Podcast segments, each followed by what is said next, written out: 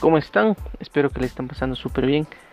Eh, vamos a comenzar esta nueva temporada y el tema de esta nueva temporada es pureza bajo presión. Así que estemos listos para todo lo que vamos a estar hablando, todo lo que vamos a estar estudiando y que Dios siempre, siempre nos bendiga. Así que comencemos.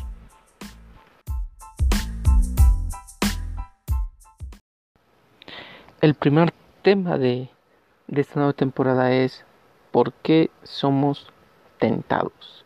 Y el pasaje que vamos a estar estudiando justamente es Santiago capítulo 1 del versículo 12 al 18. Así que anda por una taza de café, eh, siéntete cómodo, estudia también este pasaje, medítalo y ahí sí para comenzar con este primer capítulo de esta nueva temporada. ¿Por qué somos tentados?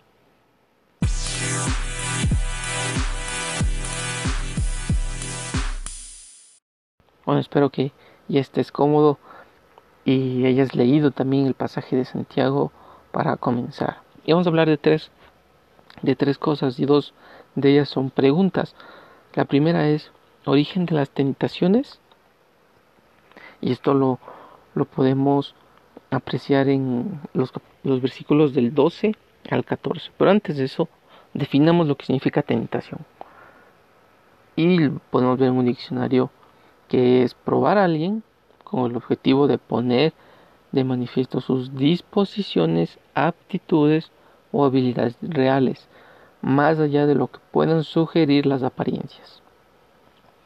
Ahora sí, ¿qué nos dice el texto bíblico con respecto a este tal vez origen de las, de las tentaciones?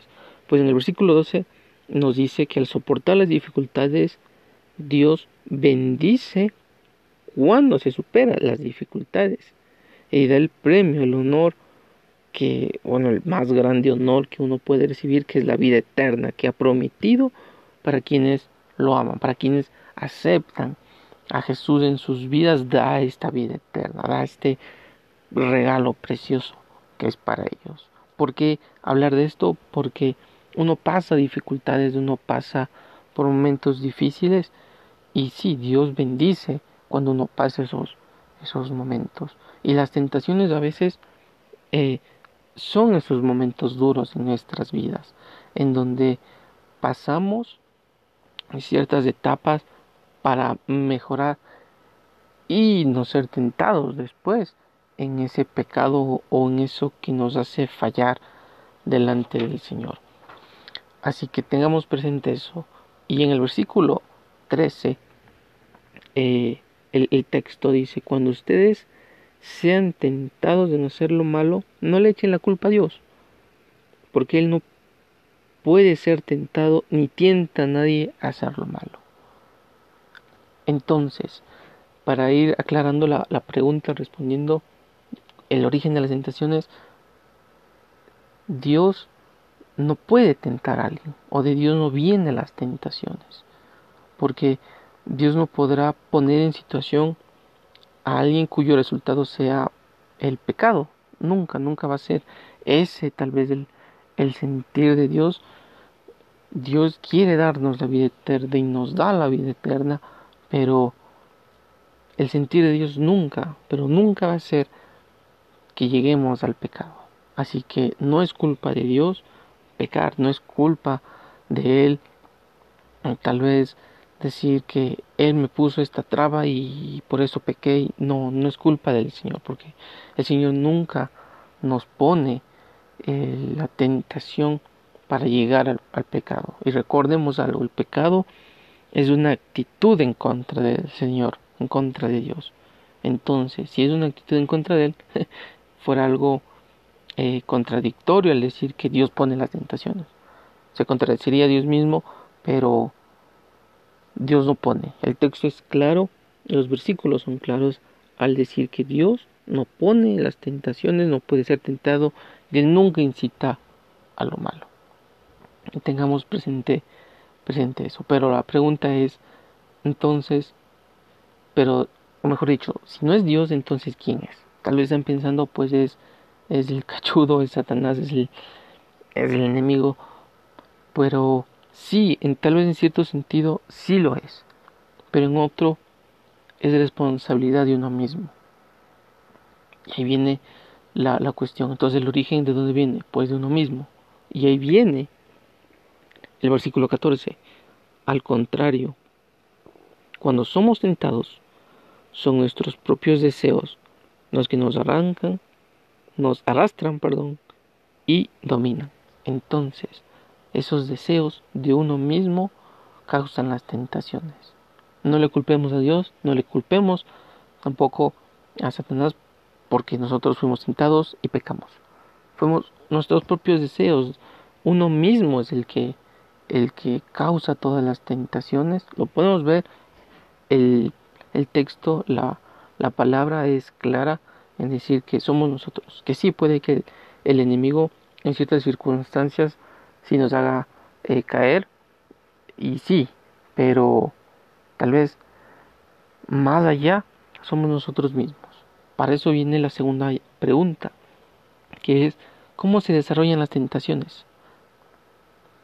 Si bien es cierto, nosotros fuimos esclavos del pecado, ya no somos esclavos del pecado, ahora somos libres, podemos leerlo en Romanos, pero ¿por qué se sigue pecando?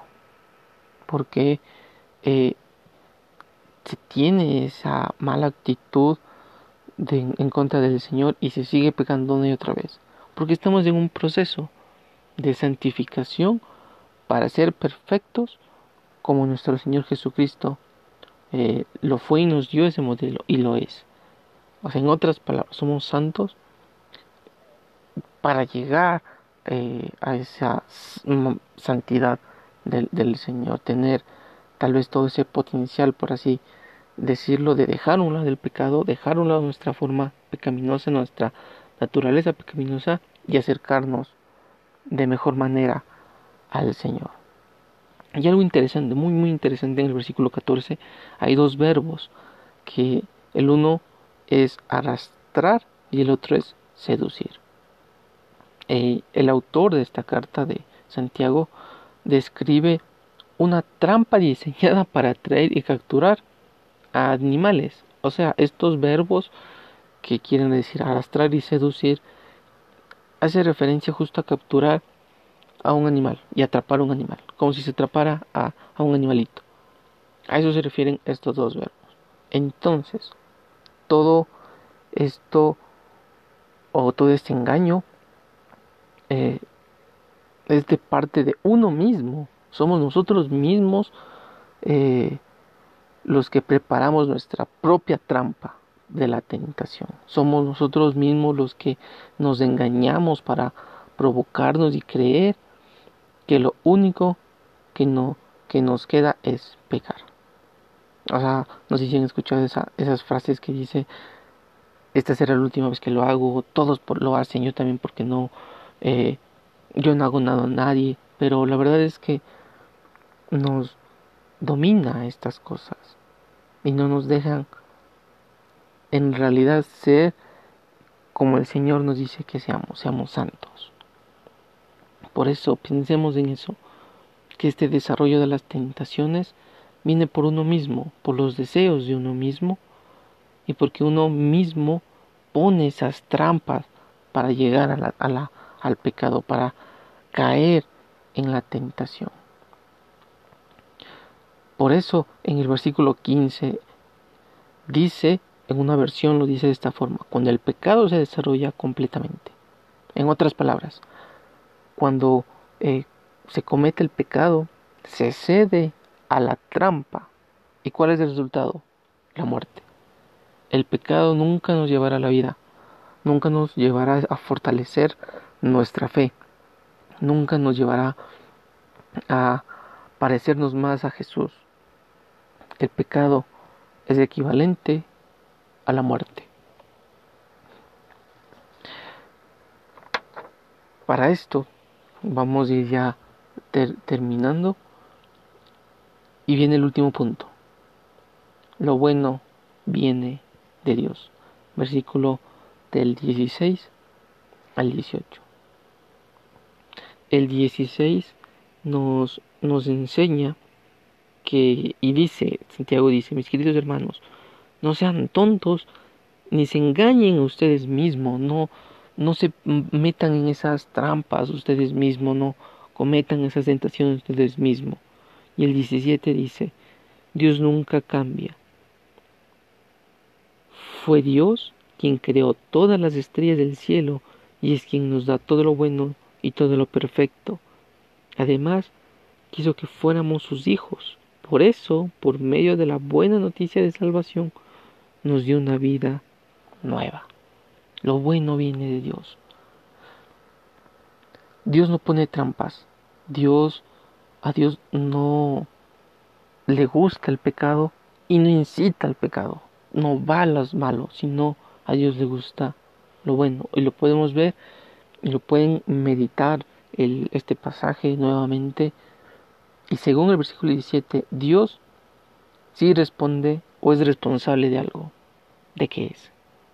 de la creación, del mundo entero, de la salvación, de darnos este regalo a nosotros. Él sí creó al ser humano, pero el ser humano es el que tuvo la culpa de haber pecado, tuvo la responsabilidad de, de ese, ese acto, esa tentación de uno mismo.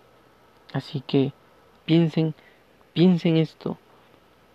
Hay algo en, en la vida de cada uno por lo que hay que hacerse responsable y no echarle la culpa a nadie, ni a Dios ni a Satanás, sino a uno mismo. ¿Hay algo?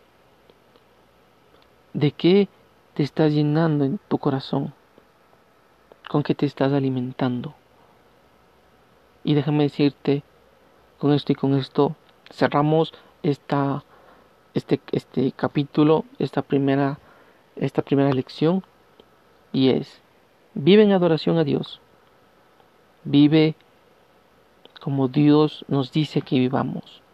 Vive en pureza aun estando bajo presión.